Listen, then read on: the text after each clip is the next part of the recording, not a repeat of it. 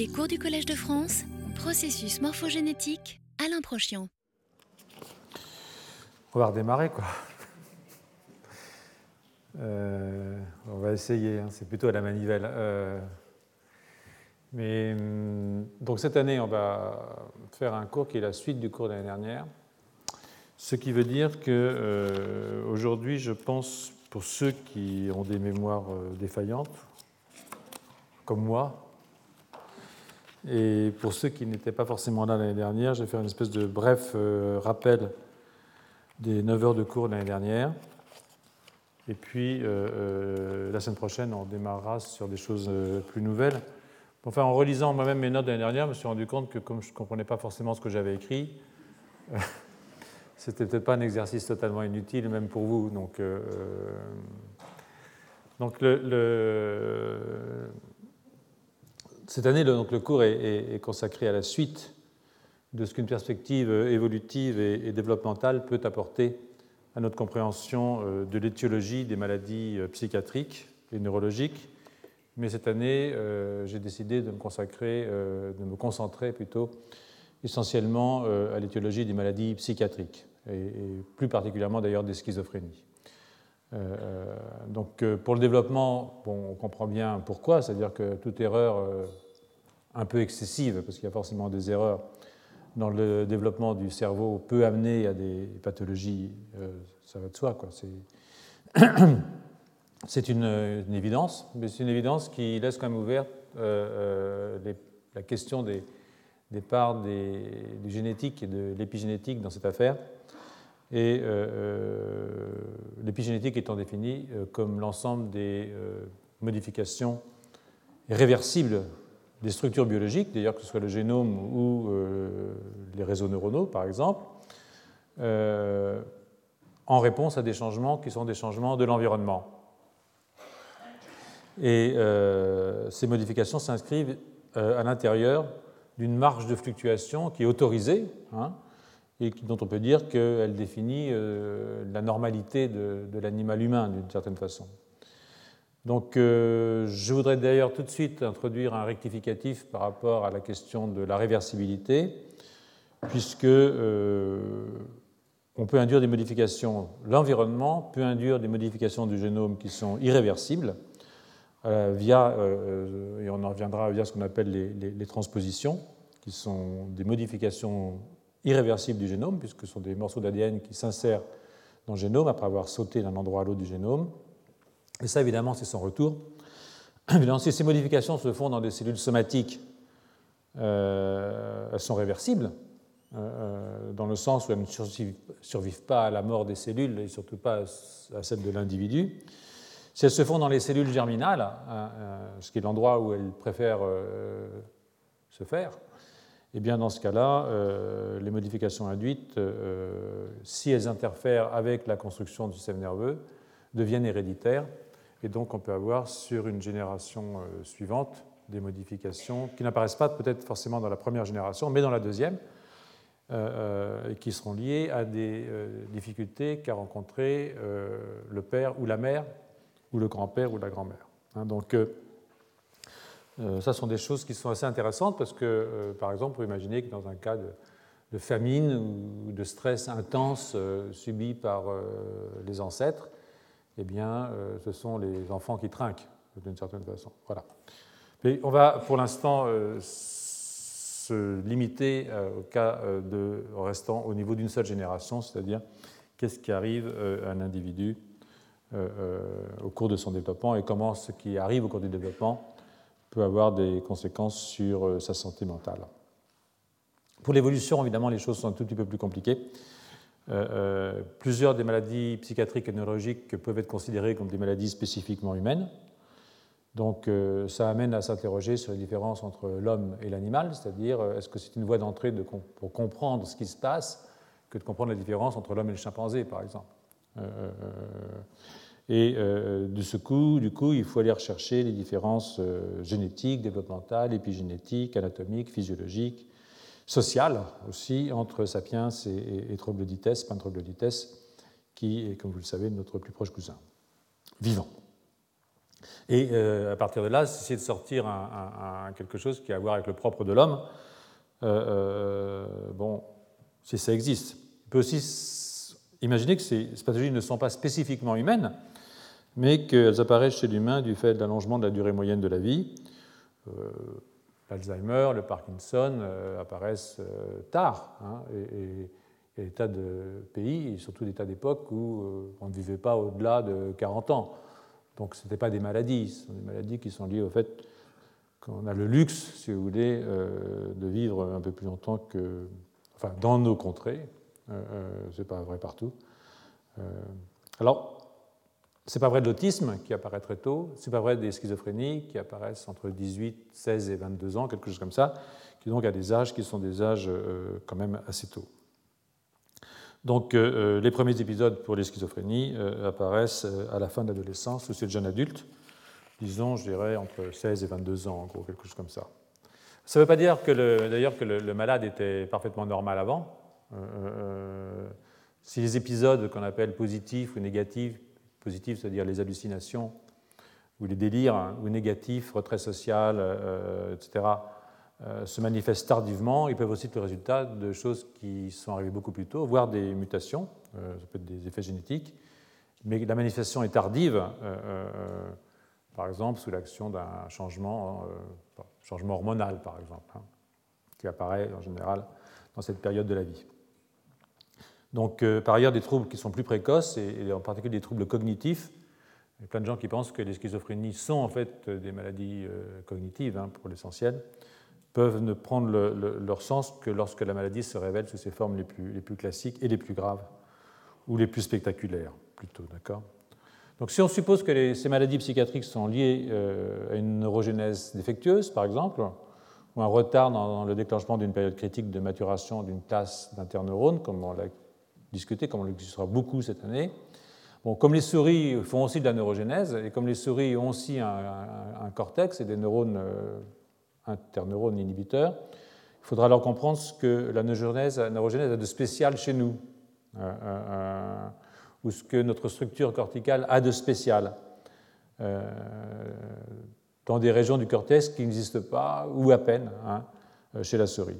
C'est-à-dire qu'il nous faut croiser, si vous voulez, la réalité de l'évolution ou plutôt de la biodiversité quand on regarde les espèces actuelles, parce que c'est la biodiversité qu'on étudie, ce n'est pas l'évolution, euh, euh, une biodiversité qui résulte hein, de l'évolution, et la réalité du développement, et accepter qu'une période critique du développement d'un système que nous partageons avec la souris, par exemple la vision, euh, soit pris comme modèle pour toute période critique, et de ce fait une façon d'étudier l'étiologie de certaines formes de schizophrénie, évidemment pas un animal, un modèle animal de la schizophrénie, ce qui serait, idiot. Donc euh, on peut alors euh, entrevoir d'utiliser euh, ces modèles pour définir des stratégies pharmacologiques ou génétiques qu'on pourrait alors appliquer à Sapiens. Ce qui nous rappelle que l'approche Evo-Devo, et je dirais plutôt Evo-Eco-Devo, pour tenir compte de l'environnement, n'est pas antagonique, n'est pas exclusive évidemment des approches génétiques, qui consiste à partir de familles pour repérer des gènes de susceptibilité, aux maladies d'esprit. Euh, car même si certaines formes de ces maladies sont génétiques, hein, parce que des mutations ont été identifiées dans des familles, justement, rappelez-vous le cas de DISC1 par exemple, euh, euh, la majorité des formes sont sporadiques.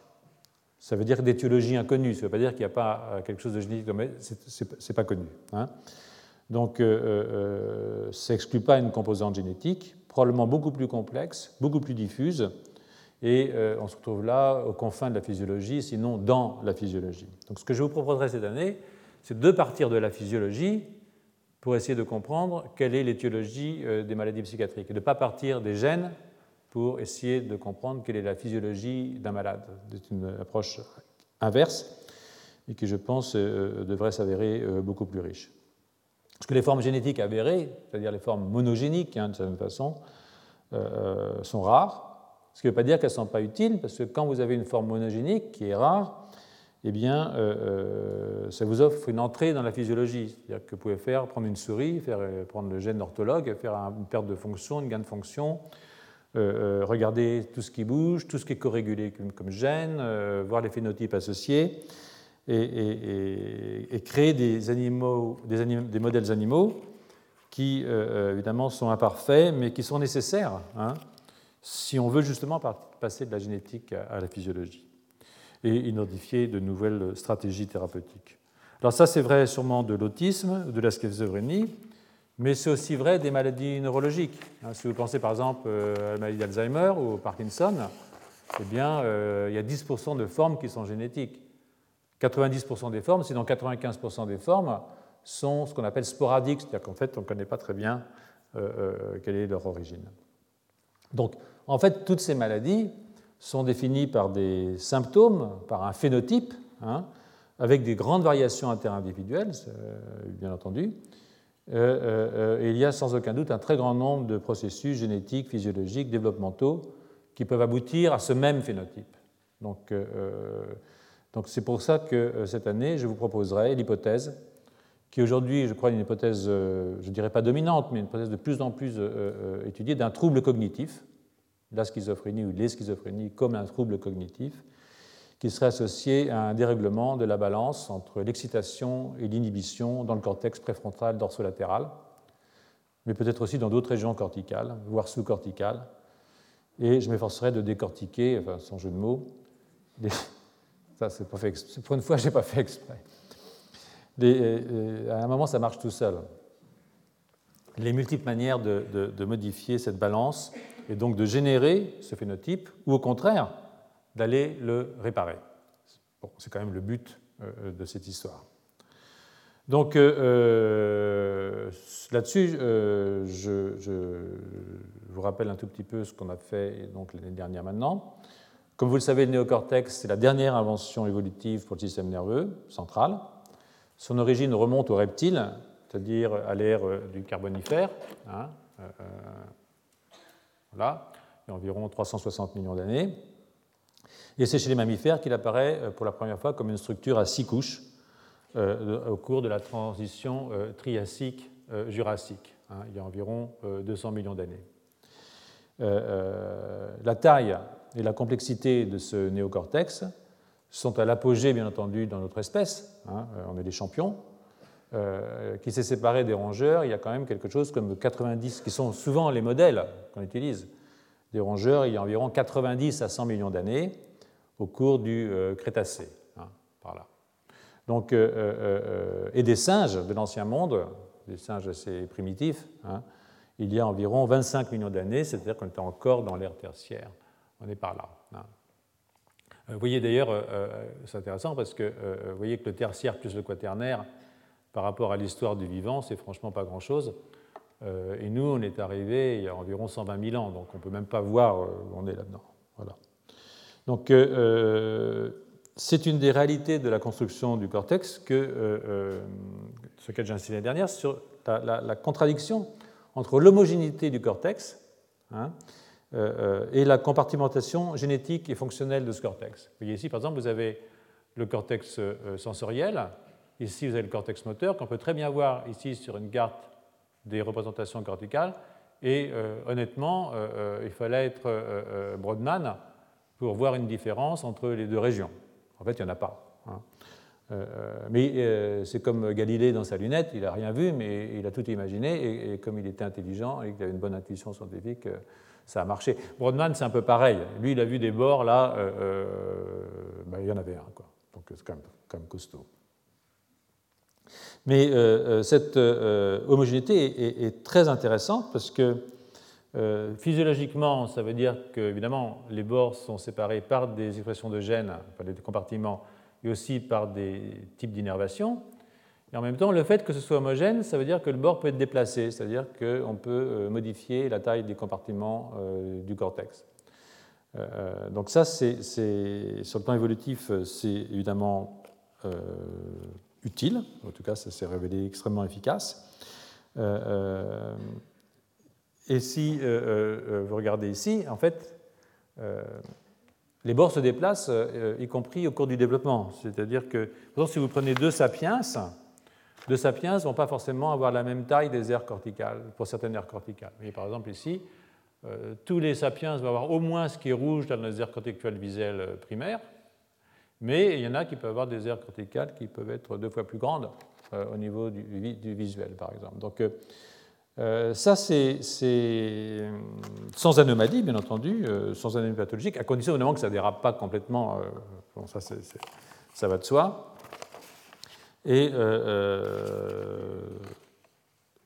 en même temps, euh, il faut aussi euh, comprendre que quand je bouge un bord, c'est-à-dire si je euh, les aires visuelles, bah, les aires d'à côté, le cortex étant peu ou prou de la même taille pour tout le monde, les aires d'à côté sont diminuées d'autant. et ça, ce n'est pas forcément des choses qui sont génétiquement déterminées, c'est quelque chose qui peut se passer à la suite de, votre développement, enfin du mien, de nous, tous. Donc il y a une espèce stochastique dans le développement qui fait que le bord ne se met pas forcément au bon endroit. Le système accepte dans sa robustesse une certaine euh, variabilité. Il ne faut pas que ça dérape, faut pas que ça dérape de trop. Donc sur le plan euh, euh, évolutif, si nous comparons notre cerveau à celui d'un chimpanzé, nous avons à peu près quatre fois plus de substance cérébrale. Hein, c'est pas mal, quand même, ça fait beaucoup. et que nécessaire.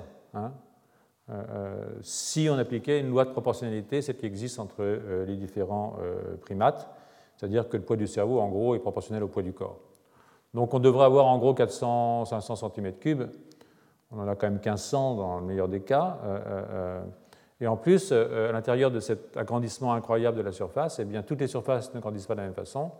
C'est-à-dire que nous avons gagné beaucoup, par exemple, dans le cortex préfrontal, que vous voyez ici, ou dans les aires linguistiques. On a perdu dans les aires olfactives, on a perdu dans les aires visuelles. C'est-à-dire qu'on euh, a vraiment un énorme gain au niveau de certaines structures du, système nerveux. Donc ces, changements, euh, on l'a bien vu euh, l'année dernière, reposent sur une régulation différente de la mort et de la prolifération cellulaire pour chaque aire, mais peut aussi être le résultat d'un déplacement des, bords entre les aires. Hein. Donc, euh, euh, c'est-à-dire que euh, vous avez des bords entre les aires. Nous, nous avons proposé que ces bords soient réglés par l'expression de gènes de développement de chaque côté du bord.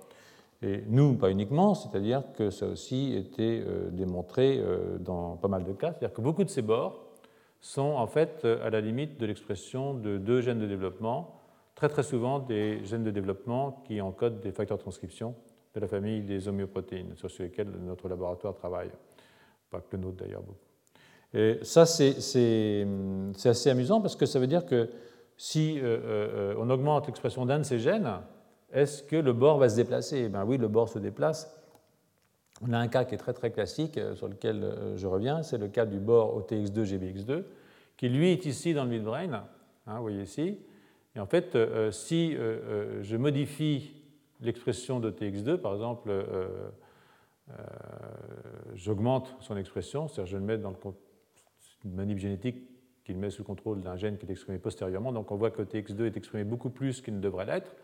Qu'est-ce qui se passe? Je bouge mon bord. Et vous dites, moi je m'en fiche de bouger le bord, c'est pas grave. Euh, ben si, c'est grave, parce que au bord, il y a souvent des, souches des, des, zones qui sont des niches, qu'on appelle des niches pour cellules souches.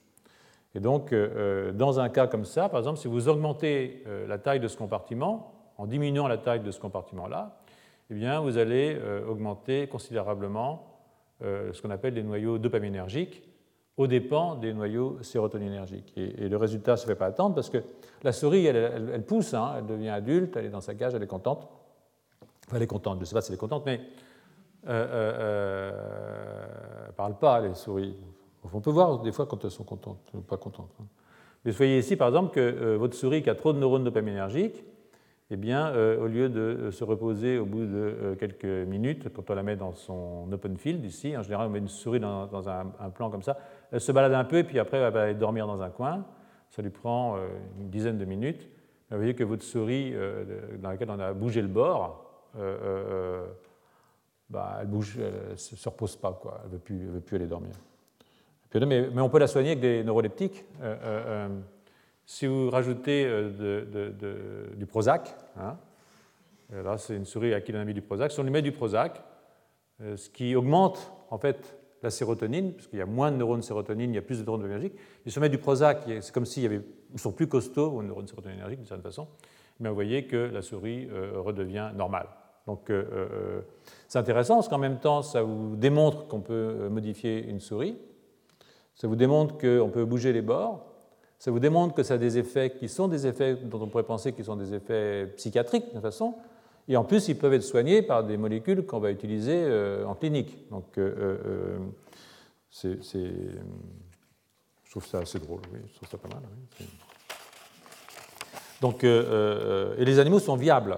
Donc, ça, donc pour, les, biologistes, ça, permet quand même de faire des, des manips intéressantes, d'aller éventuellement tester des médicaments, des choses comme ça. Euh, ce qu'il faut aussi euh, savoir, c'est qu'au-delà de la période de développement, euh, ces facteurs de transcription qui décident à quel endroit on met les bords, comment on construit les différents territoires en fait, d'un système nerveux, eh bien, beaucoup de ces facteurs de transcription restent exprimés chez l'adulte, c'est-à-dire qu'on en a encore. Hein. on ne sait pas très bien à quoi ça sert, à vrai dire. on commence petit à petit à découvrir en fait, le rôle d'expression de ces facteurs de transcription produits de gènes de développement, mais sont plus vraiment uniquement des gènes de développement euh, euh, chez l'adulte. Donc, euh, à quoi c'est fait partie des choses qui sont, qui sont importantes. Est-ce que ça permet aux cellules, par exemple, de mémoriser leur position hein? Puisque si je prends n'importe laquelle cellule de votre cerveau du reste du corps, et que j'étais capable de savoir quel est l'algorithme de ces facteurs de transcription dans cette cellule, je peux savoir où elle est. Donc, en fait, ce sont des marqueurs positionnels. Donc, qu'est-ce que ça permet aux cellules de mémoriser leur position? Savoir si je dois ou ne, dois pas synthétiser une protéine, mais, ou bien combien je dois en synthétiser du fait de ma position. C'est probable quelque chose comme ça, parce que cette information euh, est conservée par des marquages épigénétiques stables euh, au fil des divisions, des migrations et autres déformations qui accompagnent le développement. Donc, euh, ensuite, je vous avais parlé des développements du télencéphale et de sa segmentation dorso-ventrale.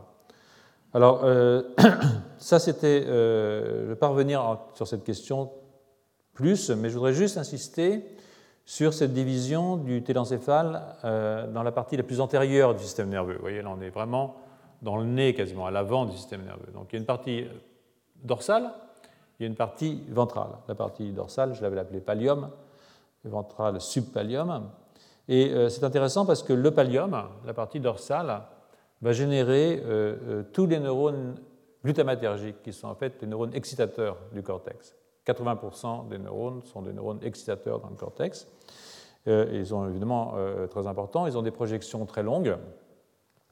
Et puis la partie ventrale, qu'on appelle le subpallium, elle va générer les neurones inhibiteurs du cortex. Hein. Donc ceux qui contrôlent les neurones excitateurs. Vous voyez ce qui se passe ici? Vous avez un neurone excitateur qui est un neurone pyramidal. Donc euh, euh, euh, le glutamate, ça excite. Hein. Et puis vous avez autour des petits neurones hein, qui sont là et qui sont des neurones inhibiteurs et qui viennent contrôler les sorties excitatrices. vous verrez que c'est extrêmement important, à la fois sur le plan phasique, mais aussi sur le plan tonique, ce système d'inhibition, quand on parlera des oscillations dans le cortex. Euh, euh, donc, euh, ceux auxquels on va s'intéresser beaucoup dans, ce cours, c'est ce neurone-là, qui sont les neurones parvalbumines, qu'on appelle les, cellules en panier, basket cells, et qui synapsent sur le corps cellulaire des neurones pyramidaux, donc qui ont vraiment un contrôle extrêmement puissant, puisque si vous voyez, si vous synapsez sur un dendrite, vous allez bloquer quelque chose ici. Si vous synapsez ici, vous allez bloquer les sorties. Et puis il y a ceux-là aussi qui sont rigolos, les chandeliers, aussi qui expriment une protéine parvalbumine et qui se met sur le segment initial de l'axone, vous voyez que euh, les récepteurs qui font du GABA, donc ils sont inhibiteurs, il faut un neuromédiateur inhibiteur qu'on appelle le GABA, et ils synapsent sur un autre type de récepteur GABAergique avec une sous-unité alpha 2 qui est très différente de alpha 1 et qui rend compte de beaucoup de phénomènes dont je vous parlerai euh, un peu plus tard. Ce qu'il faut savoir, c'est qu'un euh, dérèglement de cette balance entre inhibition et excitation au niveau du cortex pourrait être à l'origine des maladies psychiatriques et je reviendrai abondamment euh, dans les cours suivants. À vrai dire, ce sera même la toile de fond euh, du cours, pour ne rien vous cacher. Euh, c'est un point d'autant plus intéressant que les primates, c'est-à-dire nous, mais nous encore plus que beaucoup d'autres primates, nous avons une augmentation très très forte du nombre des neurones inhibiteurs. Hein. Les neurones glutamate et GABA, il hein, faut le savoir, c'est l'essentiel des neurones dans un système nerveux. Et leur activité est régulée euh, euh, par les neurones sérotoninergiques, par les neurones dopaminergiques, par les neurones cholinergiques, par des peptides et aussi peut-être par d'autres choses dont nous parlerons vous allez voir dans un instant. Donc le télécéphale dorsal, j'ai dit, se divise en, deux sous-domaines. alors là, c'est une autre question. C'est un sous-domaine qui est antérolatéral et postérieur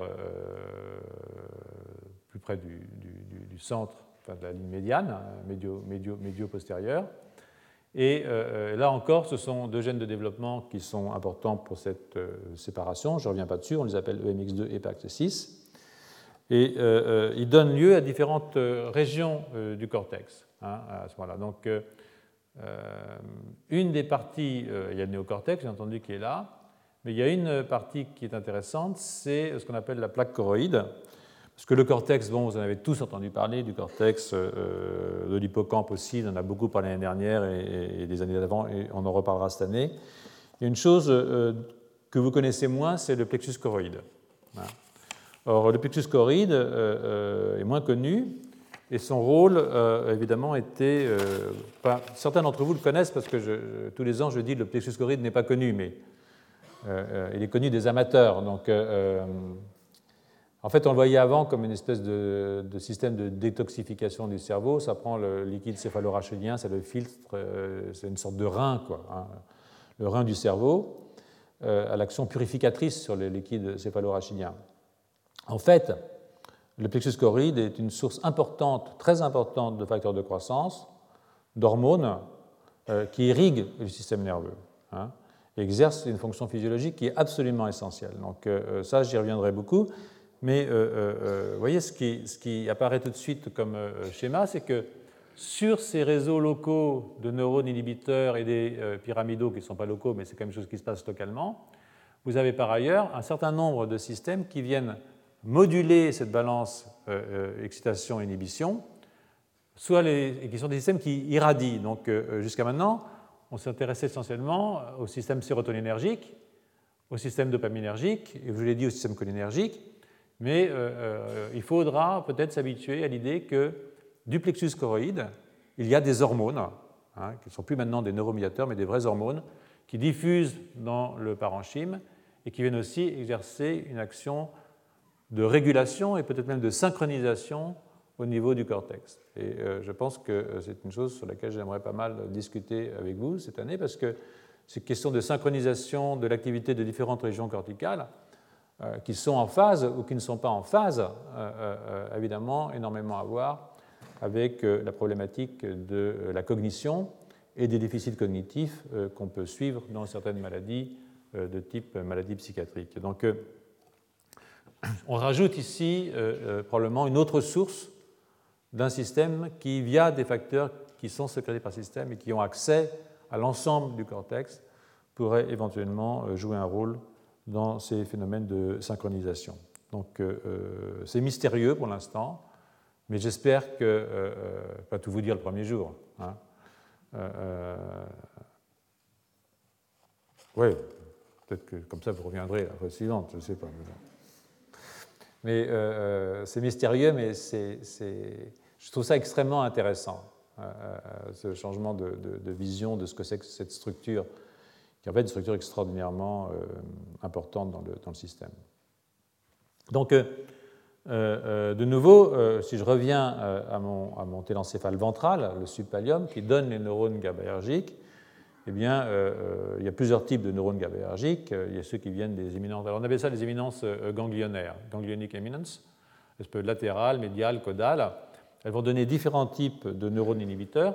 Et ces neurones inhibiteurs, vous voyez, euh, euh, sont des neurones qui euh, se promènent.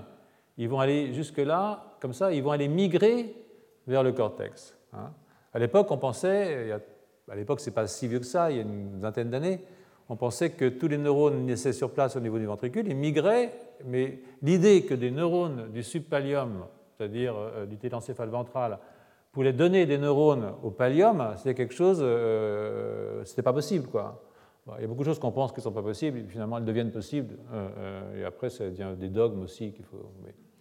Euh, donc, d'ailleurs, c'est devenu un dogme au point que c'était très étonnant de découvrir que chez Sapiens, hein, non seulement on a ces neurones qui viennent du subpallium, des éminences ganglionnaires, mais on a aussi des neurones GABAergiques qui viennent de la zone subventriculaire. C'est-à-dire qu'on a une bouffée de neurones en plus chez nous. Il n'y a que nous. Même les chimpanzés ne font pas ça. D'accord? Donc c'est une des raisons pour lesquelles on a plus de neurones inhibiteurs que les chimpanzés. C'est que non seulement on les récupère du subpallium, du télencéphale ventral, mais le téléncéphale ventral euh, euh, nous en fournit une partie. Alors, beaucoup de ces neurones sont évidemment des neurones inhibiteurs qui font pratiquement tous du GABA, ils font tous du GABA, c'est-à-dire qu'ils sont tous des, animaux qui freinent les sorties glutamatergiques. Hein. Une désinhibition corticale, c'est très dangereux. Hein. Il y a eu des cas récents dans, la presse euh, l'année dernière, mais donc c'est bien de garder le contrôle. Il hein. faut avoir des bons, des neurones GABAergiques solides. Euh, alors qu'ils fournissent aussi, des, selon les trucs, ils ont des peptides différents euh, et des protéines différentes, parvalbumine, somatostatine, euh, peptides NPY, calrétinine, etc. Donc il y a toute une variété comme ça de neurones inhibiteurs dont la variété, vient en fait de leur position d'origine dans les éminences ganglionnaires.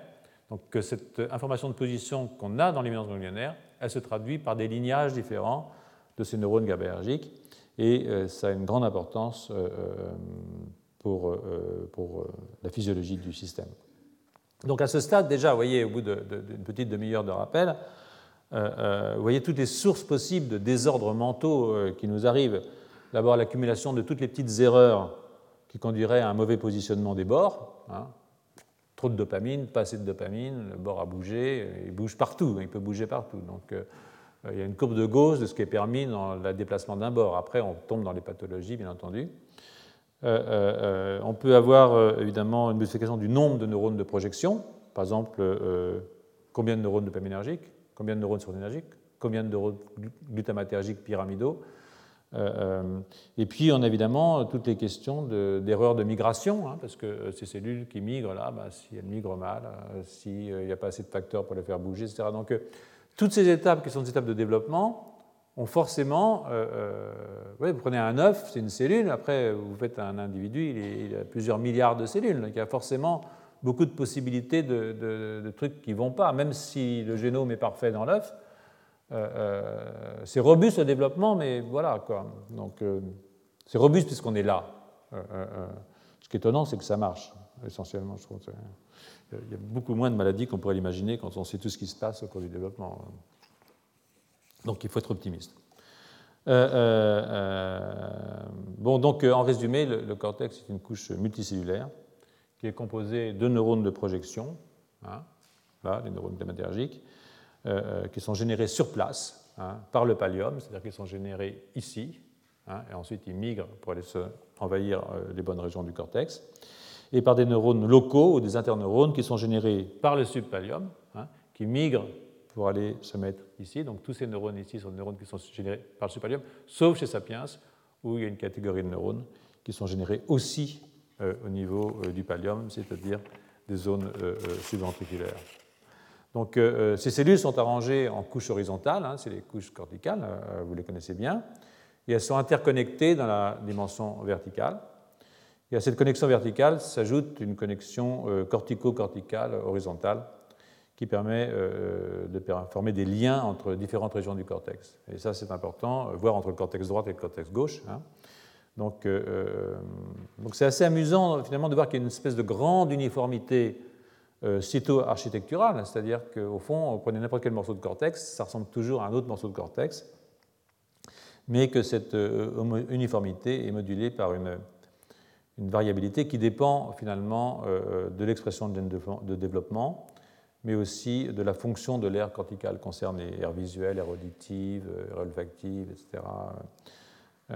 voilà.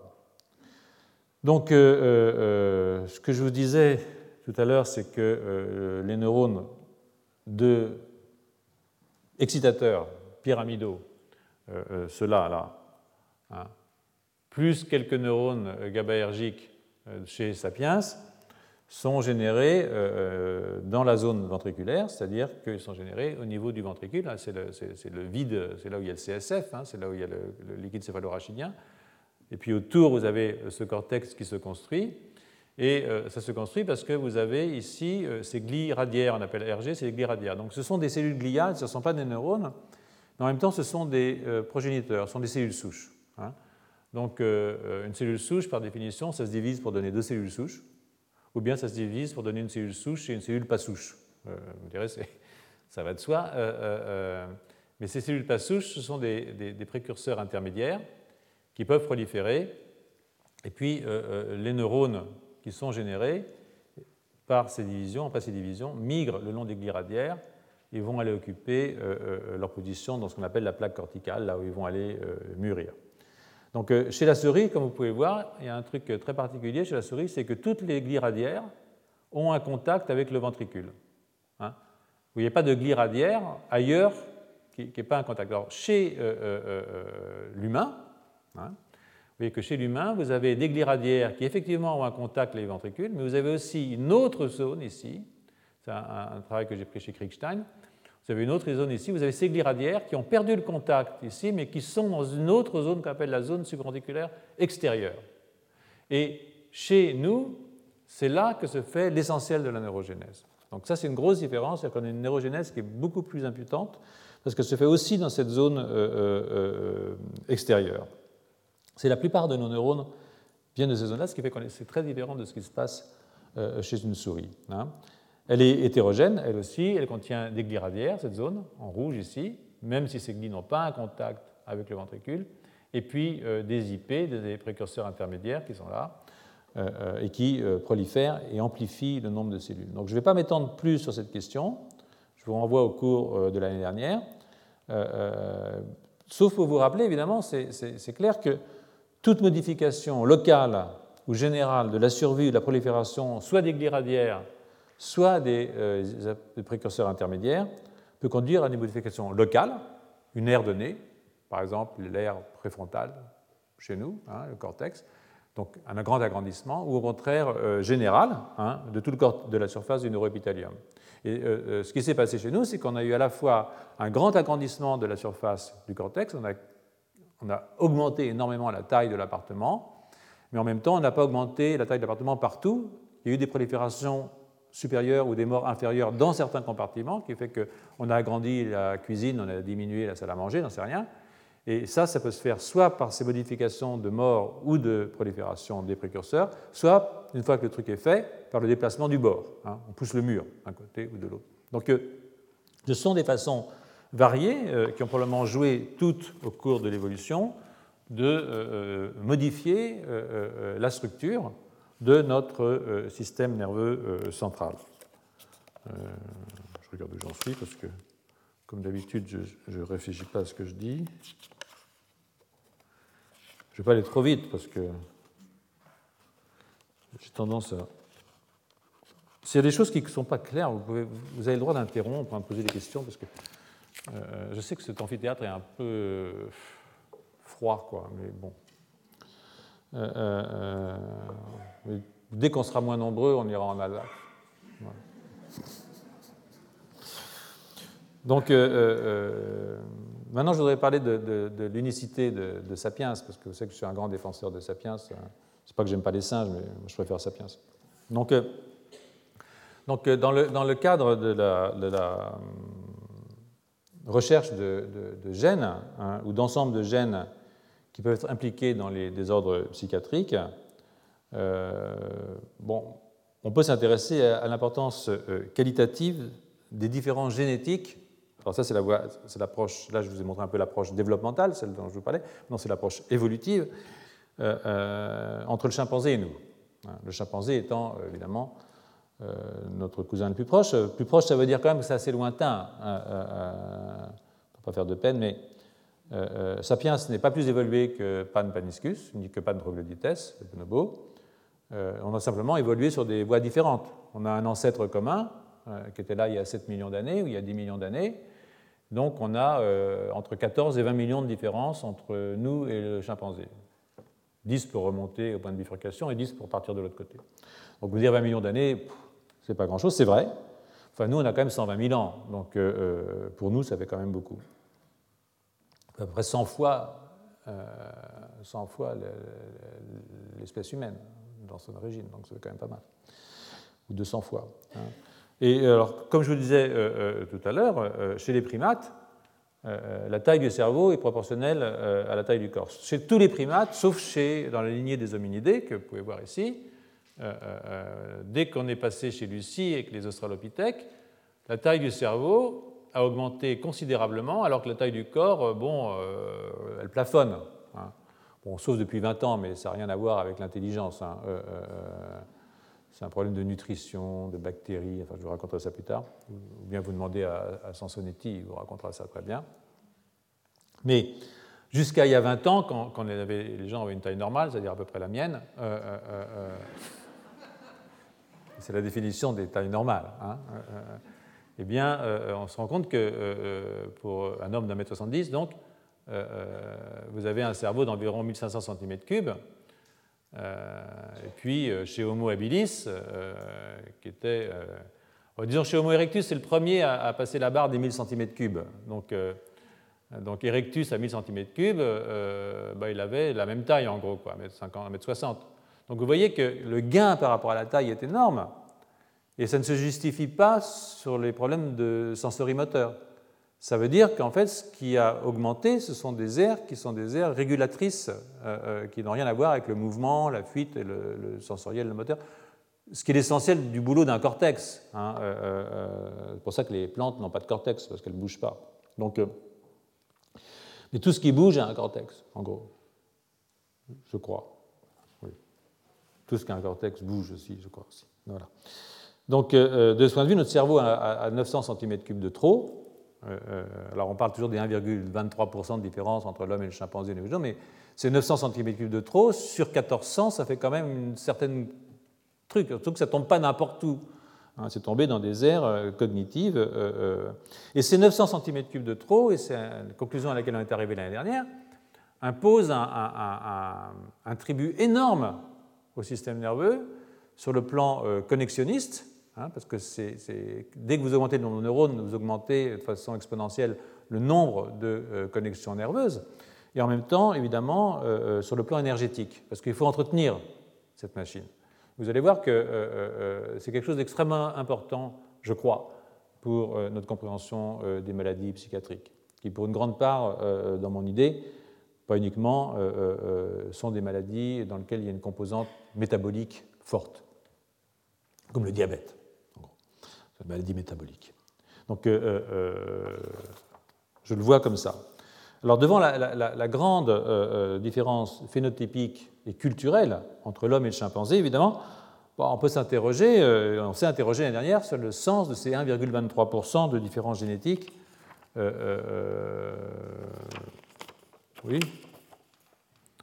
et sur la, la non-linéarité entre ces changements génétiques, bien entendu, et euh, les changements phénotypiques. Hein, parce que vous bougez, vous dites j'ai 1,23% de différence génétique, et je vous montre que vous avez un cerveau qui est quatre fois trop gros, avec euh, euh, des aires du cortex préfrontal qui sont absolument démesurées par rapport à celles d'un singe. Je ne parle même pas des aires du langage, parce que les aires du langage, elles existent forcément, mais bon, c'est tout à fait mineur. Donc d'abord, tous les gènes ne sont pas égaux. Hein, ça, il faut le savoir. on pas... si, vous changez un gène qui code pour la frisure du poil, ou pour la couleur des yeux, ce n'est pas la même chose que de vous changer un gène qui, code pour la forme de la main. Euh, euh, un pied à la place d'une main, par exemple. Ce n'est pas tout à fait la même importance. Donc, euh, les mutations, elles tombent parfois dans des trucs qui sont plus importants que d'autres. Hein. après tout, à partir d'un certain âge, être frisé ou plat, ça n'a plus beaucoup d'importance, honnêtement, surtout chez les garçons. Donc modifier l'expression d'un gène de développement, et en particulier si vous modifiez son expression tôt, eh vous allez avoir des effets euh, très larges sur le plan des phénotypes. Hein. La plupart du temps, d'ailleurs, vous aurez des effets qui n'iront pas jusqu'au bout, l'animal va, lâcher avant. Donc, euh, euh, vous voyez, des mutations, certaines mutations qui, par exemple, des mutations qui vont modifier la structure de la chromatine, c'est-à-dire chromatine, c'est-à-dire l'ADN plus tout ce qui est autour et qui tient la structure du génome dans une forme qui a des conséquences sur l'expression de segments entiers du génome, il y a des modifications de la structure de la chromatine vont avoir des effets sur l'expression d'un grand ensemble de gènes. Et ça, ça peut être une seule mutation. Hein. Donc, donc on ne peut pas tracer, et je crois que c'est important de le comprendre, on ne peut pas tracer une relation de proportionnalité entre un pourcentage de mutations et une différence de phénotype. Ça, ce n'est pas possible. Hein. Alors ça, c'est vrai de toutes les mutations. C'est vrai des mutations ponctuelles hein, euh, dans les séquences codantes, euh, euh, mais ceci dans les séquences non codantes. Donc il faut que, je vous rappelle, vous avez 25 000 gènes, hein, comme la souris, comme la mouche, moins que le riz, qu'on a 100 000, on en a 25 000. Mais ces 25 000 gènes qui codent pour des protéines, celles qui fabriquent la bête, eh bien, euh, c'est 2% du génome. Donc il reste 98% du génome euh, qu'avant on appelait l'ADN poubelle euh, et dont on pensait qu'il ne servait à rien, mais en fait ce sont des séquences régulatrices, mais pas au sens même où on le pensait il y a encore quelques années, des séquences régulatrices où les protéines se fixent pour réguler l'expression des 25 000 autres gènes. Des séquences régulatrices au sens où elles sont codantes, mais elles ne codent pas pour des protéines. Des séquences régulatrices au sens où elles codent pour des ARN et donc euh, euh, des ARN régulateurs. Et parmi ces ARN régulateurs, vous avez euh, des longues familles, des grandes familles d'ARN régulateurs. C'est-à-dire qu'aujourd'hui, on se rend compte que le génome, c'est essentiellement de l'ARN, hein, et l'ARN régulateur. Donc, vous avez les micro-ARN, par exemple. Les micro-ARN, dans la cellule, régulent un certain nombre de choses, mais en particulier, ils régulent la traduction des protéines. Prenez DNA, messager, protéines, les micro-ARN régulent la traduction. Donc, euh, euh, bon, ils sont évidemment importants, hein. surtout quand ils se trouvent dans une synapse, hein, où ils vont, en fonction de l'activité synaptique, réguler la traduction de protéines synaptiques. Et ça, ça va avoir des effets très importants sur la transduction du signal entre deux cellules nerveuses, ou entre une cellule nerveuse et un muscle, ou entre deux cellules qui, qui, se parlent. Hein. Euh, donc ça, c'est... Vous avez aussi, je vais revenir, ce qu'on appelle les, longues non-coding RNAs, qui sont les ARN, les longs ARN non codants, qui peuvent avoir énormément de fonctions, euh, euh, euh, régulation de l'épissage, régulation de la transcription, régulation de la méthylation, j'y reviens dans un instant. Et puis, vous avez, j'en ai parlé, les transposons, hein, les, lines et les signs. Alors, à ce propos, je vous rappelle, pour ceux qui sont intéressés, que demain à, à 5 heures, nous avons la, première des quatre conférences de, Frédéric Gage du Salk Institute, dont je vous ai parlé euh, plusieurs fois dans les années précédentes et qui est quelqu'un qui a fait, je crois, euh, une découverte importante en montrant qu'il y avait de la rétrotransposition, c'est-à-dire des morceaux de, modification du génome dans les cellules souches neurales. Hein. Je crois qu'il y a deux ans, en gros, on avait pas mal parlé de ça il y a deux ans. Ceux d'entre vous qui s'intéressent, ça sera en anglais. Hein. Euh, euh, mais je crois que ce sont des séminaires à ne pas rater. Hein. Vous voyez par exemple ici, c'est long euh, non-coding RNA, c'est donc de l'ARN. Ici, ça va permettre la transcription. Ici, au contraire, ça va bloquer la transcription en se fixant un facteur de transcription et l'emmener ailleurs. Ici, ça va guider un facteur X. Ici, ça va entraîner des modifications de la structure du génome.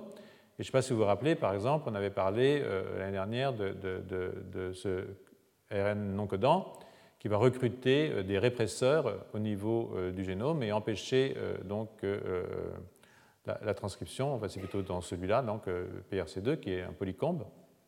Et vous voyez que quand on a l'expression de ces gènes-là, eh bien, on bloque, on a une hyperméthylation. Et quand on a une hyperméthylation des histones, en l'occurrence, eh bien, on bloque la transcription. Ça, c'est des polymérases, c'est la formation d'ARN. Donc, en fait, plus on a de méthylation là, et moins on a de transcription. Donc, euh, ce sont des ARN qui sont évidemment extraordinairement importants. Et euh, euh, pour ce qui est, je vous rappelle, ces histoires de transposition, ce sont des, morceaux de, génome. On a, on, a, 300 environ transposons actifs chez Sapiens, y en a quand même près de 1000 ou 2000 chez la souris, où vous avez la transcription de morceaux d'ARN qui sortent, qui sont transformés en ADN, et hop, qui vont se remettre quelque part Hein, et donc euh, euh, aller, euh, interrompre le génome. Et quand ils font ça, ils font beaucoup de choses. Ils modifient les régulations épigénétiques, ils peuvent interrompre des génomes, ils peuvent provoquer des recombinaisons homologues. Donc tout ce monde-là est un monde qui est le monde essentiel de notre génome. A un fait que les 25 000 gènes dont on parle en général sont importants, bien entendu. Mais ce qui est plus important, c'est où sont-ils exprimés, quand? Et pour combien de temps et à quel niveau? Et ça, c'est le reste du génome qui le décide. Hein. Et quand on parle d'augmenter la taille d'un cerveau, par exemple, ça veut dire qu'il faut que, par exemple, les progéniteurs bah, ils progénient plus longtemps. Hein. Et ça, ça veut dire que des gènes doivent être exprimés plus longtemps dans, ces structures. Donc ça, c'est important. Et, juste une seconde, vous pouvez vous arrêter euh, et, voir un peu le paysage. C'est tout à fait extraordinaire ce qui est arrivé dans les, dans les 5 à 10 dernières années. Hein, hier, on avait 90% d'ADN poubelle euh, qui ne servait à rien. Euh, ensuite, on a eu 90% de séquences codantes, non codantes sur lesquelles les autres trucs, facteurs de transcription venaient se fixer. Euh, euh, et puis aujourd'hui, on découvre qu'une part extrêmement importante des séquences non codantes sont en fait codantes, hein, qu'elles codent pour de l'ARN, avec des fonctions régulatrices qui s'exercent à tous les niveaux, transcription, traduction, évolution des génomes, et peut-être d'autres niveaux qui nous restent à découvrir, par exemple le transport d'ARN, hein, transport de protéines, des choses comme ça. Donc euh, hier, on pensait que le génome était stable, et aujourd'hui, on découvre que c'est une très très très grande instabilité. Et, euh, euh, euh, eh bien, puisque je faisais l'article pour Rusty Gage, je vous fais l'article aussi. On a, eu la chance d'élire au Collège de France Editeur, qui fera des cours probablement sur l'épigénétique. Et je pense que beaucoup des choses que j'ai pu vous raconter au cours des dernières années, eh bien, vous la trouvez en beaucoup mieux racontées par Edith. Et je vous encourage beaucoup à aller voir ces cours qui sont certainement formidables. Donc je ne reviens pas sur les détails. Euh, euh, parce qu'il faut que je me dépêche un petit peu. On a plus qu'une. J'ai le droit de dépasser hein, un petit peu, on m'a dit. Donc, euh, j'ai dépassé pratiquement à chaque séance, mais bon, comme ça, ça ne rattrapera la séance de rattrapage. Je n'aurais pas dû vous raconter ce que je vous ai raconté l'année dernière. Donc, donc je voudrais juste rappeler les, types de modifications qui, depuis la séparation avec les chimpanzés, ont affecté les deux lignages. Donc, je passe sur les mutations ponctuelles. Il y en a une sur laquelle vous êtes euh, maintenant des experts, c'est FOXP2, hein, qui est une mutation ponctuelle dans un gène, euh, euh, qui est une, mutation qui est séparée à peu près il y a 200 000 ans et qui est à l'origine de nos facilités linguistiques, probablement d'ailleurs au niveau moteur, hein, plutôt qu'au niveau intellectuel, si tant est qu'on puisse séparer les deux choses. Ce n'est pas du tout évident. C'est peut-être le moteur qui a créé le cerveau. En tout cas, euh, euh, cette version humaine du gène influence le développement et les fonctions de régions cérébrales qui sont associées à l'apprentissage et à la production de séquences linguistiques. Euh, parce que les séquences linguistiques, ce sont des séquences qui demandent des tâches motrices extraordinairement fines. Hein. Ça a l'air de rien, mais la langue qui bouge, qui se met sur le palais, qui vient toucher le bout des dents, etc., ça demande un appareil buccal pharyngien extrêmement délicat qui euh, ne peut fonctionner que dans la mesure où euh, les systèmes moteurs sont euh, fins eux-mêmes. C'est comme, comme, le toucher. Hein. Prendre un truc comme ça, sans le casser, par exemple, sont des... Donc, il y a dans ce gène quelque chose d'important. Ces mutations, c'est fait il y, a, environ 200 000 ans, avant notre séparation avec les Néandertaliens. Hein. Ce qui veut dire que les Néandertaliens avaient euh, eux-mêmes, euh, euh, et les Denisoniens aussi, cette mutation. Donc ça, c'est intéressant. Bon, à partir de là, les gens se sont dit, ah, est-ce qu'il y a des maladies de l'esprit qui sont liées à mutations de type FOXP2 ou à des modifications des patterns de méthylation de régions de l'ADN qui sont en amont ou à proximité de FOXP2, en particulier de WSCPG. Et tout ça, ça donné des résultats qui ne sont pas du tout convaincants, à vrai dire, et surtout extrêmement contradictoires euh, euh, donc, euh, alors on a fait la démarche inverse. On dit est-ce que si les gens qui ont des mutations qui modifient leur capacité linguistique ou auditive, est-ce qu'ils ont plus de chances de développer des maladies psychiatriques? Bah, Non, ce n'est pas très convaincant non plus.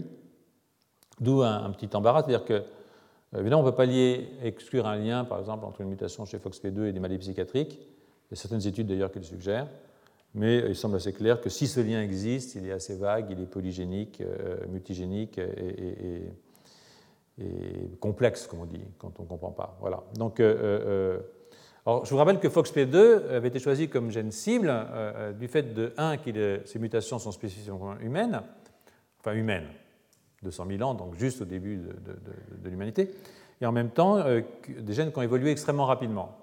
Donc, euh, du coup, dit, regarder quels sont les gènes qui, sont spécifiquement, qui ont muté spécifiquement rapidement dans l'espèce humaine. On les appelle Human Accelerated Regions.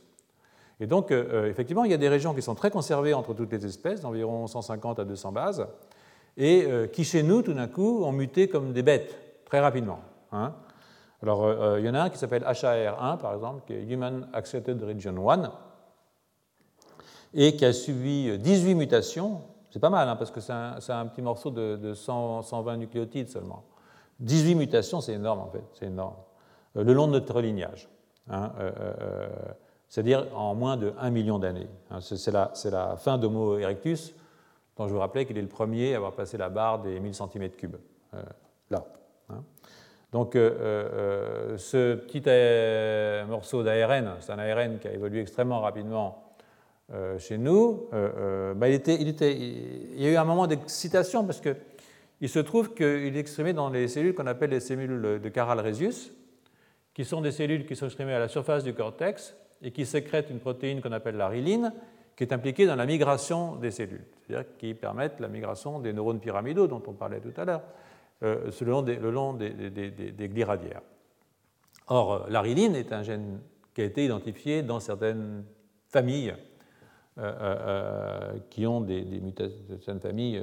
la mutation de la riline, c'est un gène cible, si vous voulez, c'est un gène potentiel pour certaines maladies psychiatriques. Donc ah là, on tenait peut-être un truc, c'est-à-dire on a un ARN non codant, hein, qui a probablement une fonction régulatrice importante, qui a eu des mutations très importantes le long du lignage humain, et qui se dans une cellule qui elle-même sécrète une exprime un gène, la dont, dont certaines familles dans lesquelles il y a plus de schizophréniques dans les autres, euh, euh, euh, porte, porte une mutation. Mais donc, et HAR1 est aussi exprimé dans le gyrus denté, dans l'hippocampe. alors bon, malheureusement, en fait, la, seule explication, le seul rôle physiologique qui a été trouvé pour la rhéline récemment, en fait, c'est dans une maladie neurologique, c'est intéressant, mais qui est la maladie de Huntington, euh, euh, qui est une maladie monogénique. Hein, euh, c'est une des rares maladies monogéniques qu'on connaisse, mais pas vraiment de lien avec les maladies psychiatriques.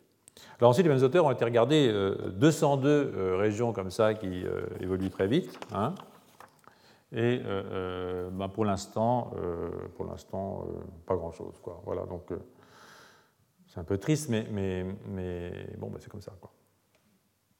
Donc, euh, pour revenir euh, aux ARN euh, non codants, bon, je ne vais pas vous en reparler plus longtemps. Je voulais simplement dire que les, ARN non codants, les longs ARN non codants, sont très nombreux, hein. c'est-à-dire qu'il y en a environ 4500. Hein. Si vous comparez ça aux 25 000 gènes de structure dont je vous parlais tout à l'heure, c'est quand même pas, négligeable.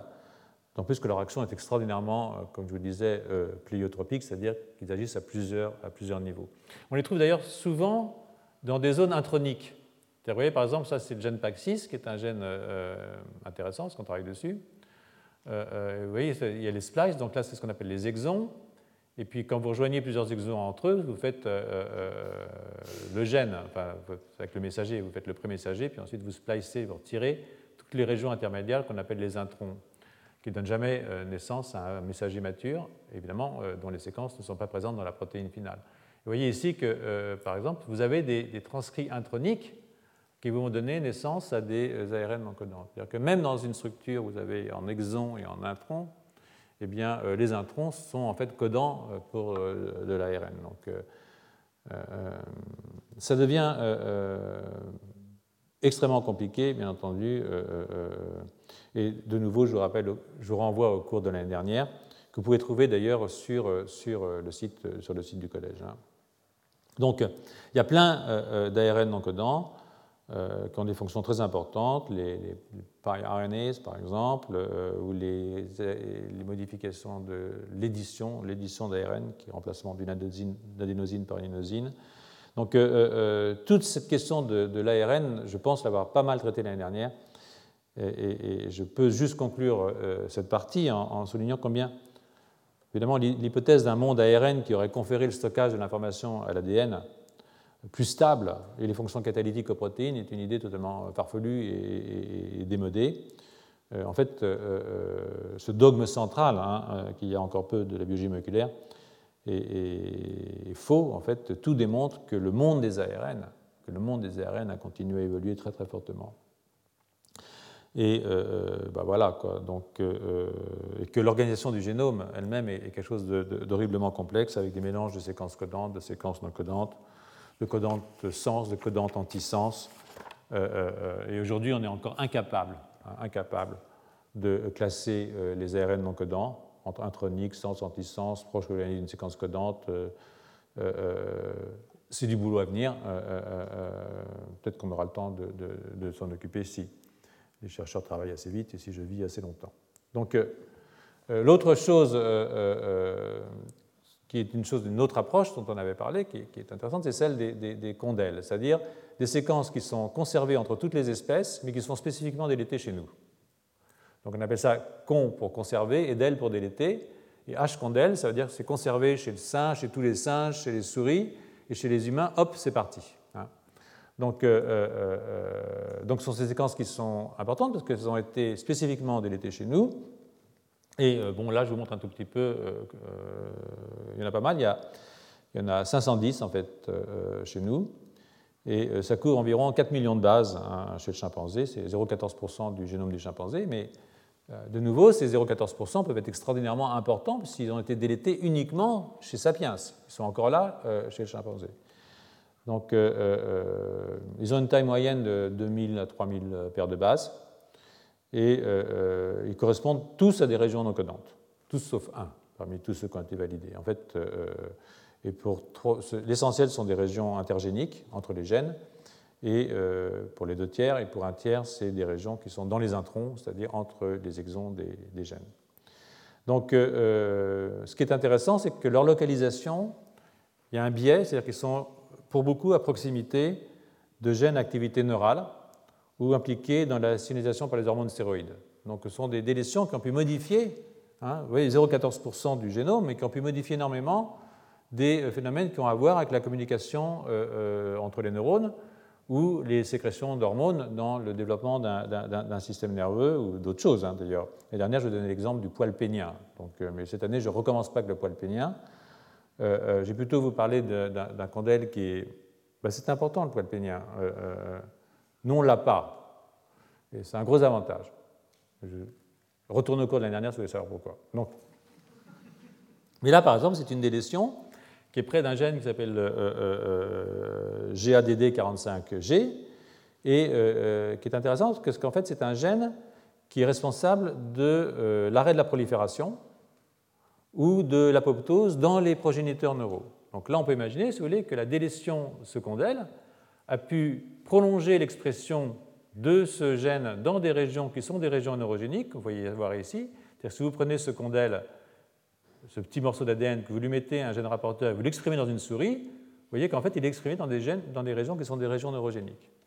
Donc euh, euh, euh, ça veut dire qu'une possibilité, c'est que la perte de ce fragment a permis une durée plus longue de la prolifération des progéniteurs ou une mort moins grande de ces proliférations et donc contribuer à l'augmentation de la taille du cerveau. vous voyez, c'est juste un gène, euh, quand je dis c'est 0,14% pour les 540, euh, divisé par 1000, euh, vous voyez le, pourcentage que ça représente dans un génome de chimpanzé, c'est rien du tout. Mais si ça a des conséquences de ce genre-là, évidemment, ça va avoir des conséquences massives sur la taille du cortex. Hein. On en reste à des hypothèses. Donc maintenant, j'ai encore une petite demi-heure pour vous raconter ça. C'est, après, on redémarrera sur des choses plus nouvelles, mais je pense que c'est quand même relativement nouveau pour beaucoup d'entre vous. je voulais juste vous rappeler qu'on a vécu longtemps sous l'idée d'un concept qui est un concept de gène maître. Hein. gène de l'œil. En fait, c'est un concept qui est complètement. Euh, euh, il peut fonctionner dans certains cas. Hein. On peut dire que PAX6, par exemple, c'est le gène de l'œil. Euh, je dirais d'autant plus que, Walter Gehring est un ami. Donc, mais en fait, la plupart des gènes fonctionnent en réseau, hein, j'ai souvent dit, et sont co-régulés. Hein. Et, dans ces réseaux, la dérégulation d'un gène, elle est modifiée par tous les autres. C'est-à-dire que si, votre gène commence à faire boum comme ça, tous les autres le ramènent à. c'est comme ça régule, il le ramène à la, raison, à condition qu'il ne faut pas qu'il soit trop dérégulé, parce que c'est lui qui peut entraîner tout le monde dans, le mur. Donc, euh, euh, normalement, dans un système qui est bien, la dérégulation d'un des gènes dans un réseau de gènes est, donc tamponnée par la réaction des autres gènes. donc, comme ça, on reste dans une zone d'équilibre physiologique, parce que la génétique, c'est de la physiologie. Hein, ce n'est pas différent. on ne peut pas imaginer qu'un gène, tout d'un coup, va aller taper dix fois plus fort qu'il ne le faut. C'est pour ça que beaucoup des manips de génétique sont des manips qui sont extraordinairement suspectes. Elles sont importantes, elles sont utiles pour savoir qu'est-ce qui bouge quand je retire un gène quand j'exprime mille fois le plus que nécessaire. Mais en vérité, ce n'est pas comme ça que ça se passe. Hein. En vérité, euh, euh, euh, ben, c'est 10% en plus ou 10% en moins, ce n'est pas mille fois plus ou zéro. et donc, énormément des manips de génétique nous ont donné accès à la compréhension de ce que sont les réseaux de gènes, parce que si je supprime un gène ou si je surexprime fortement, je peux regarder tous les autres qui bougent à côté, je sais qu'ils sont dans le même réseau, mais en même temps, ce n'est pas des choses qui se passent dans la physiologie, donc ce pas des choses qui se passent non plus dans la pathologie. Donc ça, il faut, il faut le comprendre. Donc, et là, et là euh, c'est un article assez ancien que j'aime bien parce que justement, les, auteurs ont regardé les systèmes de corrégulation de gènes dans différentes régions du cortex. Hein donc euh, euh, entre un chimpanzé et sapiens. C'est-à-dire qu'on regarde entre un chimpanzé et sapiens quels sont les gènes qui sont co-régulés. D'accord? Donc, euh, ça travaille de 2006, donc ça s'est fait avec des techniques de 2006 qui ne sont pas du séquençage d'ARN, mais qui sont en fait ce qu'on appelle des puces, des puces ADN. alors, ça nous paraissait très, très. le NEC plus ultra il y a 5 ans, et maintenant on regarde ça avec un certain mépris.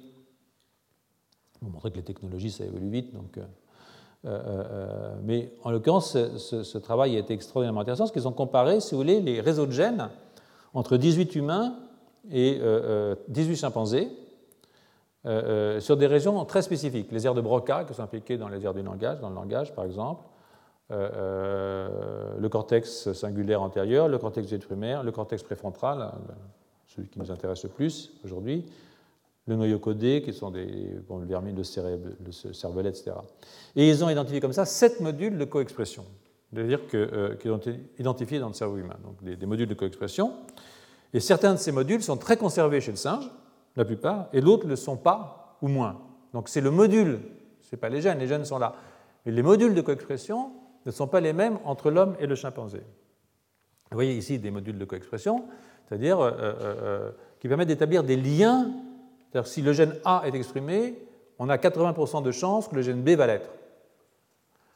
Euh, euh, mais ça ne veut pas dire que le gène A est plus exprimé chez l'homme que chez le singe.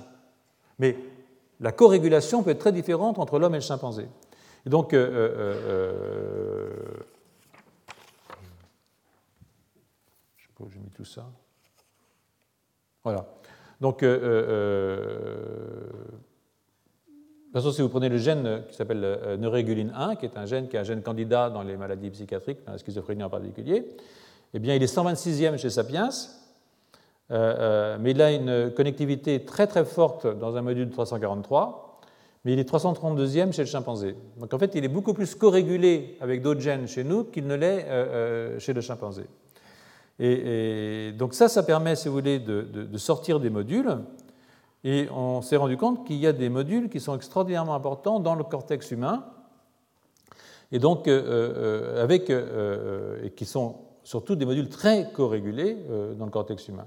Donc ce système de corrégulation est important parce qu'on peut prendre deux gènes, je vous dis, qui expriment de la même façon entre les deux espèces, mais la corrégulation étant différente, maintenant ça prend un sens physiologique qui est très différent puisque ce sont des gènes qui, marchent ensemble. Donc il y a un module de corrégulation, un module cortical, qui est quasiment absent chez le chimpanzé et qui contient un grand nombre de gènes qui sont impliqués dans le métabolisme énergétique, dont 11, gènes dans la chaîne de transport des électrons. Hein. Donc euh, euh, ça va être aussi un, motto euh, du cours, c'est le problème de l'énergie. Vous l'aviez déjà senti l'année dernière, je reviens là-dessus. C'est-à-dire que ces gènes qui ont une forte liaison d'expression corticale euh, euh, sont des gènes euh, qui sont impliqués dans la chaîne de transport des électrons, c'est-à-dire dans la fabrication de l'ATP chez, chez, nous. Alors, ça, c'est intéressant. Il y en a d'autres aussi qui sont. Alors, c'est dans la, la, distribution et la morphologie des mitochondries, qui sont donc les usines à fabriquer de l'ATP, dans les gènes de la synaptogénèse, dans l'ancrage des vésicules synaptiques, c'est-à-dire pour la libération des neuromédiateurs, dans les gènes de régulation du cytosquelette, parce qu'il faut faire des longs axones euh, euh, quand on a un cerveau trop gros, Donc, en fait, ce qui, apparaît, si vous voulez, c'est que l'augmentation spectaculaire, vraiment spectaculaire du, pouvoir d'analyse en parallèle qui est liée à l'augmentation de la taille de ce cerveau, eh bien, impose une, augmentation parallèle dans la demande énergétique et dans, évidemment dans la demande de formation de, circuits neuronaux. Donc, je crois que euh, euh, euh, vous voyez ici, par exemple, certains de ces gènes. Hein, donc évidemment, il y, a des, facteurs de transcription, mais vous voyez que le terme mitochondrie, mitochondrie, mitochondrie, mitochondrie apparaît souvent, et ce sont des gènes qui sont souvent des gènes qui sont des gènes candidats pour pas mal de maladies psychiatriques. Hein. on retombe dessus. Bon, évidemment, ici, c'est encore mitochondrie. Alors là, c'est un petit peu différent. là, c'est l'exocytose des vésicules. là, c'est cytosquelette actine, cytosquelette. Euh, microtubules. Euh, et à côté, euh, j'ai mis les maladies qui peuvent être vaguement impliquées dans cette affaire-là. Donc, clairement, il y a un biais. Il y a un biais dans ce module spécifiquement humain, c'est qu'il fait corréler l'activation ou l'activité de gènes qui sont des gènes du métabolisme et au fond de la physiologie, de la forme et de la physiologie des neurones. je crois que, effectivement, Geschwin a raison de, dire ça, c'est-à-dire que euh, euh, euh, regarder, prendre une approche évolutive dans ce cas-là est assez intéressant parce que si on la croise avec les approches de développement, ce que j'ai essayé de faire pendant toute l'année dernière, eh bien, et les pathologies, on arrive peut-être à, sortir, si vous voulez, quelques cibles hein, qui pourraient être intéressantes d'étudier pour, comprendre, pour comprendre des maladies qui, pour l'instant, il faut quand même le reconnaître, échappent pour l'essentiel à, notre compréhension. Donc, euh, euh, euh, je continue. Voilà. Alors, oui, ce, problème, des, ce problème de l'énergie, je ne sais pas si j'aurai le temps de vous en parler, mais je ne suis pas sûr, j'ai le temps de vous en parler. C'est terrible. Oui, le l'énergie, je vais quand même vous en parler maintenant, parce que si je n'ai pas le temps d'aller jusqu'au bout, c'est quelque chose de très, très, important, parce que euh, euh, euh, nous avons un cerveau qui fait donc quatre fois le poids normal. Hein, et non, j'en parlerai plus tard, c'est pas grave. Excusez-moi, c'est la fatigue. Donc, donc j'ai sauté maintenant sur de longs développements que j'avais prévus et j'ai passé, continuer sur la piste métabolique. Hein.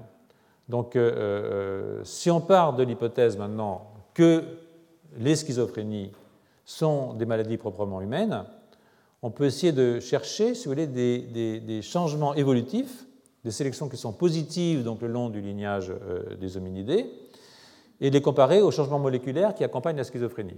Alors là, c'est un peu culotté, mais après tout, euh, euh, si on tient l'hypothèse, il faut la tenir jusqu'au bout, hein, pourquoi pas.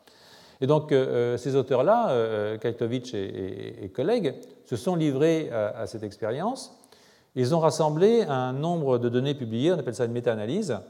Euh, euh, ils ont identifié 16 800, des données publiées sur 16 815 gènes. Ce qui est pas mal, parce que 25 euh, 000, c'est le nombre de séquences codantes pour des protéines que nous avons. Donc quand je parle des 16 815, c'est 16 815 séquences codantes. D'accord? Eh bien, ils les ont ordonnées à partir de 105 individus, et avec la conclusion que 6 parmi les 22 processus qui ont été sélectionnés positivement euh, euh, le long de notre lignage, sont enrichis significativement parmi les, gènes euh, exprimés de façon différenciée dans les cas de schizophrénie. Hein. Donc, vous voyez par exemple ici, vous avez ces six processus là, et vous voyez que ce sont des gènes qui sont très changés entre ce qui se passe dans un, au niveau d'expression entre un cerveau de quelqu'un qui est malade et quelqu'un qui ne l'est pas. Euh, euh, parmi les 22 processus sélectionnés, euh, il y en a, parmi ces 7, il y en a 6 qui sont en rapport avec le métabolisme énergétique. Alors, évidemment, ça vaut ce que ça vaut, ces histoires-là, mais ce qu'ils ont fait après, c'est de regarder par RMN du proton le métabolisme cellulaire au niveau du cortex préfrontal de patients humains, d'individus contrôle, de chimpanzés et de macaques. Et de nouveau, on voit que euh, beaucoup de métabolites euh, qui ont à voir avec le métabolisme énergétique sont modifiés entre nous et les chimpanzés et euh, ont des, modification de concentration importante entre les humains sains, sapiens, et les humains qui souffrent de troubles psychiatriques. Donc, les métabolites les plus altérés sont la créatinine et le lactate. Et le lactate, vous allez voir, c'est une des molécules les plus importantes pour le métabolisme énergétique des neurones. Donc, moi, je suis assez réticent sur ce genre d'études comme ça, parce qu'on ne sait jamais très bien, mais c'est quand même, euh, on voit bien que c'est une question qui, préoccupe les chercheurs de cette question métabolique. Euh, alors évidemment, les, malades, ils sont traités, il y a, toutes sortes de, questions derrière qui sont importantes. Il reste que je pense que c'est une question euh, qui mérite, qui mérite, notre attention. Elle mérite notre attention d'abord parce que les changements métaboliques, là, on les voit plus dans le cortex préfrontal, beaucoup plus que dans le cervelet. Donc en fait, ce sont des enrichissements ou des diminutions, ces différences euh, entre l'homme et, le chimpanzé ou le macaque, là, qui sont très très fortes et qu'on retrouve chez des patients, qui sont très très fortes plutôt dans le cortex préfrontal que dans d'autres régions qui sont probablement moins nobles pour ce que ça veut dire, en particulier le cervelet. Donc, de nouveau, c'est quelque chose qui, est, troublant, mais qui est moins troublant si on pense au, fardeau énergétique euh, que ça correspond euh, d'avoir un cerveau trop gros, hein, euh, ce qui est notre cas. Sapiens, vous devez savoir, consacre 20% de son énergie au cerveau. C'est pas mal 20%. Hein. 20% de ce qu'on mange tous les jours, ça part là-haut. D'accord? Les singes, c'est 11 à 13%. Les autres mammifères, c'est de 2 à 8 en gros, donc c'est beaucoup plus faible. Hein. Et ce sont des chiffres qui sont en rapport avec la masse cérébrale. Mais pas un rapport égal, parce que euh, vous voyez qu'on en met deux fois plus que le chimpanzé, mais on a un cerveau qui est quatre fois plus gros. Donc si on mettait autant d'énergie dans le cerveau qu'un chimpanzé, il faudrait qu'on mette 40% de notre énergie cérébrale dans le cerveau. On ne peut pas. Euh, euh, alors, alors peut-être qu'on a fait des économies sur d'autres postes, c'est-à-dire qu'on a mis plus d'énergie dans une région du cerveau pour tenir le... l'idée qu'il y a derrière tout ça et que j'aimerais développer cette année, c'est que fondamentalement, on est un tout petit peu euh, au bord de la crise d'énergie tout le temps euh, pour nos neurones. En tout cas, pour les neurones les plus intéressants. Euh, c'est-à-dire ceux qui ont des longues projections, qui sont ceux qui dégénèrent en général le plus vite, hein, et puis ceux qui sont les petits mighty, mighty costauds, qui déchargent très rapidement et longtemps, qui sont ceux auxquels on va s'intéresser énormément cette année. Donc ces neurones qui sont très exigeants d'énergie, on peut imaginer qu'ils sont toujours hein, au bord de l'asphyxie. Donc s'ils asphyxient, voilà. Donc, donc il leur faut un apport métabolique extrêmement fort et euh, euh, alors, ça a peut-être à voir avec le rapport entre les glies et les neurones, c'est-à-dire du, lien entre les glies et les neurones. Donc, euh, vous voyez ici dans la diapositive que je viens de vous placer que chez la plupart des, des, primates, hein, je parle depuis le, macaque jusqu'au marmosette, vous avez au fond un rapport égal entre le nombre de neurones et la masse cérébrale, ou le nombre de cellules non neuronales, les glies, les macrophages, et la masse du cerveau. C'est-à-dire qu'au fond, vous avez une proportionnalité entre le nombre de neurones et le nombre de glies. Donc, euh, euh, euh, si on appliquait cette loi à nous, on aurait un cerveau qui ferait à peu près une tonne, je crois, un truc comme ça. Donc, je n'ai pas le chiffre exact, mais, c'est quelque chose d'aussi, j'exagère, 45 kg de cerveau, d'accord? Enfin bon, 45 kg de cerveau, ça fait beaucoup. Hein. Donc en fait, cette loi ne fonctionne pas forcément euh, euh, euh, de façon générale, ce n'est pas forcément une loi générale, mais on peut imaginer par exemple que le rapport glyneurone il est pareil dans le cervelet, ou même peut-être inférieur, mais qu'il augmente dans le cortex préfrontal, là on a besoin de beaucoup d'énergie, pourquoi pas hein? Donc pourquoi pas et, Alors là vous regardez quand même, si vous regardez les, sapiens, hein, qui est là-haut, le chimpanzé, et puis vous avez tous vos petits primates là, vous voyez que c'est quand même nous qui avons le plus grand rapport glyneurone. Donc, euh, euh, est-ce qu'on a un plus grand rapport glyneurone Parce que est-ce que les glis fournissent énormément d'énergie aux neurones? Est-ce qu'il euh, y a quelque chose qui a à voir avec cette demande métabolique importante de nos, petites cellules? D'accord? Je pense que ce n'est pas du tout impossible. Mais en plus, c'est régionalisé. Hein. donc là, c'est quelqu'un qui a fait une étude, qui a regardé dans différentes régions le rapport gli-neurone, voyez, donc la moyenne chez différentes bestioles, le macaque, qui est quand même assez bas, hein, il varie entre 1,2 et 1, quoi, ça peut descendre jusqu'à 0,8, mais ce n'est pas pareil dans toutes les aires. Il y a des aires qui ont un rapport gli-neurone qui est plus fort. Et si vous regardez ici le chimpanzé, il a un rapport glyneurone qui varie entre 1,6 suivant les régions et puis 1. Euh, et nous, on, a quand même on est quand même les champions parce que euh, euh, on a un rapport glyneurone qui est beaucoup plus important qu'un singe. Et, ce n'est pas homogène. Vous voyez par exemple que dans les aires ici, Broca, je pense, les aires du, langage, dans le cortex antérieur, on a, des rapports qui sont plus importants que dans d'autres régions, euh, euh, par exemple ici. Euh, Donc il y a une régionalisation du rapport des neurones qui peut avoir un, rapport lui-même, excusez-moi, avec la demande énergétique de ces neurones dans ces régions-là. Et ça m'amène à, vous parler de, ce lactate dont vous avez vu qu'il était un des métabolites euh, probablement qui avait évolué le plus rapidement au niveau de ces concentrations entre, entre, entre nous et, les chimpanzés, eh bien, euh, le lactate, c'est la nourriture énergétique des neurones. Hein. Euh, le lactate, il est synthétisé par des cellules gliales, que vous voyez ici, et il est transporté, il est exporté, donc c'est le cycle classique hein, dit de Krebs, vous avez la formation du lactate à partir du pyruvate, euh, euh, glycogène, glucose. Donc là, l'astrocyte, il est un petit peu, si vous voulez, c'est le foie du cerveau. On a parlé du rein du cerveau tout à l'heure avec le plexus choride. Maintenant, on est dans le foie. Donc, euh, mais la synthèse de lactate, qui est libérée par un transporteur qu'on appelle MCT4, et puis qui est incorporée par les neurones avec un autre transporteur qui s'appelle MCT2, évidemment le glucose donnant lui de la périphérie à travers les vaisseaux. Et là, euh, euh, il y a des travaux euh, sur lesquels je, pense que je terminerai plus ou moins, mais qui sont intéressants parce qu'ils démontrent que ce lactate hein, a un rôle extraordinairement important à jouer dans le fonctionnement du système nerveux, et en particulier dans le fonctionnement cognitif du système nerveux. Donc, vous voyez ici, par exemple, ce qu'on appelle un test d'extinction, fear extinction, c'est-à-dire la, perte de la peur c'est un test relativement simple. Vous prenez une souris, vous la mettez dans un compartiment blanc et noir. Les souris aiment le noir. Donc elle rentre dans le truc, et quand elle rentre, vous êtes vache, vous lui donnez un choc électrique. Gentil. Mais bon, elle le sentent quand même hein, sur les pieds. Donc elle saute, et normalement, une souris normalement constituée, quand on la remet le lendemain dans le compartiment blanc, euh, elle ne va pas avoir envie de rentrer dans le compartiment noir. Vous voyez? Il y a un délai euh, euh, quand même beaucoup plus long avant d'entrer dans le compartiment noir. D'accord? Donc euh, il y a des mutations.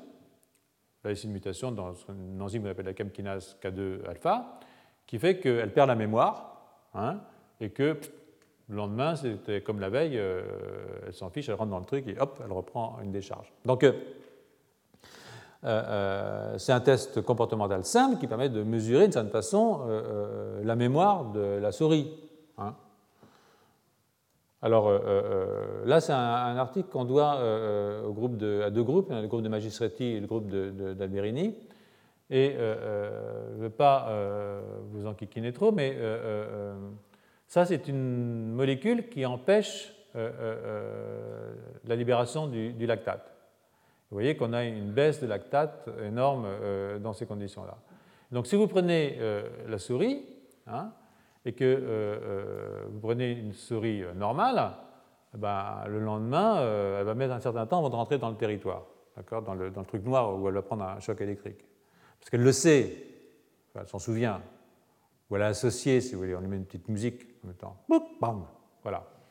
Donc, mais si vous bloquez la libération de lactate ou la capture de lactate par les neurones avec une drogue, bien, euh, bah, la souris, euh, elle a oublié, quoi. Elle a oublié. Elle oublié, mais si vous lui rajoutez du lactate en plus, en perfusant de lactate, elle se souvient. Hein. Et ça, c'est une démonstration relativement sympa, si vous voulez, qu'au euh, fond, le lactate, qui est un substrat énergétique du neurone, joue un rôle important. Il y a aussi des manips qu'on appelle d'analyse des LTP, des LTD, que le lactate, qui est donc fourni au neurone par l'astrocyte, joue un rôle important dans un phénomène qui est un phénomène cognitif. Donc, de nouveau, ça veut dire que quand on va aller chercher des, quand on va aller chercher des, mécanismes physiologiques qui ont à voir avec les fonctions cognitives, eh bien, euh, évidemment, il faut s'intéresser aux neurones, euh, euh, mais bon, peut-être qu'il faut aussi s'intéresser à d'autres types cellulaires. Et, rappelez-vous, l'année dernière, je vous avais parlé beaucoup des macrophages, aussi à cause des, des manips sur OXB8 dans les macrophages, mais ça, c'est pour ceux qui étaient l'année dernière. Mais il n'y a pas que les neurones dans le cerveau pour s'intéresser à ces maladies. Hein, pouvez pas que les neurones, c'est jamais que 10% des cellules dans un cerveau, euh, pas plus. Donc tout le reste, c'est du vaisseau sanguin, de l'astrocyte, de l'égonadrocyte, des macrophages, des fibroblastes. Euh, il n'y a pas beaucoup de neurones dans un cerveau, même s'ils tiennent beaucoup de place à cause des prolongements. Quoi, hein. Donc, euh, bon, ben, je vais terminer en, me concentrant sur les types neuronaux qui sont les plus consommateurs d'énergie. Évidemment, il y a les neurones à longue projection, Hein, les motoneurones, hein, qui ont tendance à dégénérer assez facilement, les neurones dopaminergiques, qui dégénèrent dans la de Parkinson, les neurones sérotonergiques, tous ces neurones, je vous montrais qu'ils allaient euh, énerver euh, euh, les systèmes au niveau cortical, les neurones pyramidaux, qui aussi sont des neurones à longue projection, mais il y a aussi les interneurones du cortex, qui sont très nombreux chez Sapiens, on l'a dit, qui en a même recruté du pallium, vous vous rappelez maintenant, et euh, parmi les neurones, euh, ceux-là, il y a ceux qui expriment la parvalbumine, qui sont des neurones à décharge rapide. Et euh, chacun d'entre eux inhibe les sorties de plusieurs dizaines de neurones pyramidaux. Hein. D'abord, ils sont fusionnés par des jonctions communicantes et ils sont donc en, contact, et ils inhibent la sortie de plusieurs dizaines, chacun d'entre eux, de neurones pyramidaux. Donc c'est de cette interaction entre ces neurones par valbumine et euh, des neurones pyramidaux glutamatergiques que dépend cette fameuse équilibre entre excitation et inhibition euh, qui joue un rôle euh, fondamental dans la mise en place de ce qu'on appelait les périodes critiques, sur lesquelles évidemment je travaillerai la semaine prochaine et la semaine suivante, puis dans les oscillations et leur synchronisation. Les oscillations, c'est ce qu'on mesure dans un EEG d'une certaine façon, hein, même très précisément. Donc les oscillations à plusieurs fréquences, vous avez les ondes θ, les ondes gamma, on en parlera, les bandes θ, les bandes gamma, on en parlera. Mais euh, euh, euh, cet équilibre excitation-inhibition, vous allez voir, joue un rôle très important dans la génération de, ces oscillations. Donc, les neurones par albumine, à décharge rapide, hein, les basket cells, large basket cells, sont des grands consommateurs d'énergie, hein, dont la maturation postnatale est un, élément clé de ce qu'on appelle les périodes critiques. C'est des périodes d'ailleurs de sont des périodes de plasticité, au cours de laquelle le cortex s'adapte morphologiquement Hein, par des modifications de sa morphologie, s'adapte au monde extérieur. Euh, euh, monde extérieur qui est à la fois le monde intérieur de Sapiens, mais aussi ce qu'il y a autour de lui. Hein. Par exemple, euh, une période critique sur laquelle on prendra pas mal appui, c'est ce qu'on appelle la vision binoculaire. par exemple, un enfant qui ne sera pas opéré de la cataracte avant 4 ans, hein, qui est la date de fermeture de la plasticité corticale pour le système visuel, eh bien, aura toute la vie un œil paresseux, Hein, ce qu'on appelle l'amblyopie. C'est une maladie qui affecte entre 3 et 4% de la population. Hein. Il y a sûrement des amblyopes parmi vous. Ce n'est pas dramatique. Il y a une perte d'acuité visuelle euh, sur un, seul œil. Ce qui veut dire que la plasticité s'ouvre, puis qu'elle se ferme au cours de la maturation de ces neurones par valbumine à décharge rapide. D'accord? Donc, je vais m'y focaliser là-dessus, euh, euh, évidemment vous pouvez euh, euh, poser la question de, la pertinence euh, de se focaliser sur les périodes critiques. bon, c'est un choix que j'ai fait cette année. Et on veut bien admettre que ces périodes ont pour fonction physiologique d'adapter le cerveau à son environnement, je pense que ça, on ne peut pas dire le contraire, je crois qu'il me semble intéressant de proposer, mais c'est une hypothèse. Hein. de nouveau, on est là pour faire des hypothèses, parce que personne ne va vous expliquer ce que c'est que la schizophrénie crois pas, ou alors euh, faites attention. Mais euh, euh, à titre d'hypothèse, on peut proposer que ces maladies de l'esprit puissent être considérées comme des maladies d'adaptation hein, du cerveau à son environnement.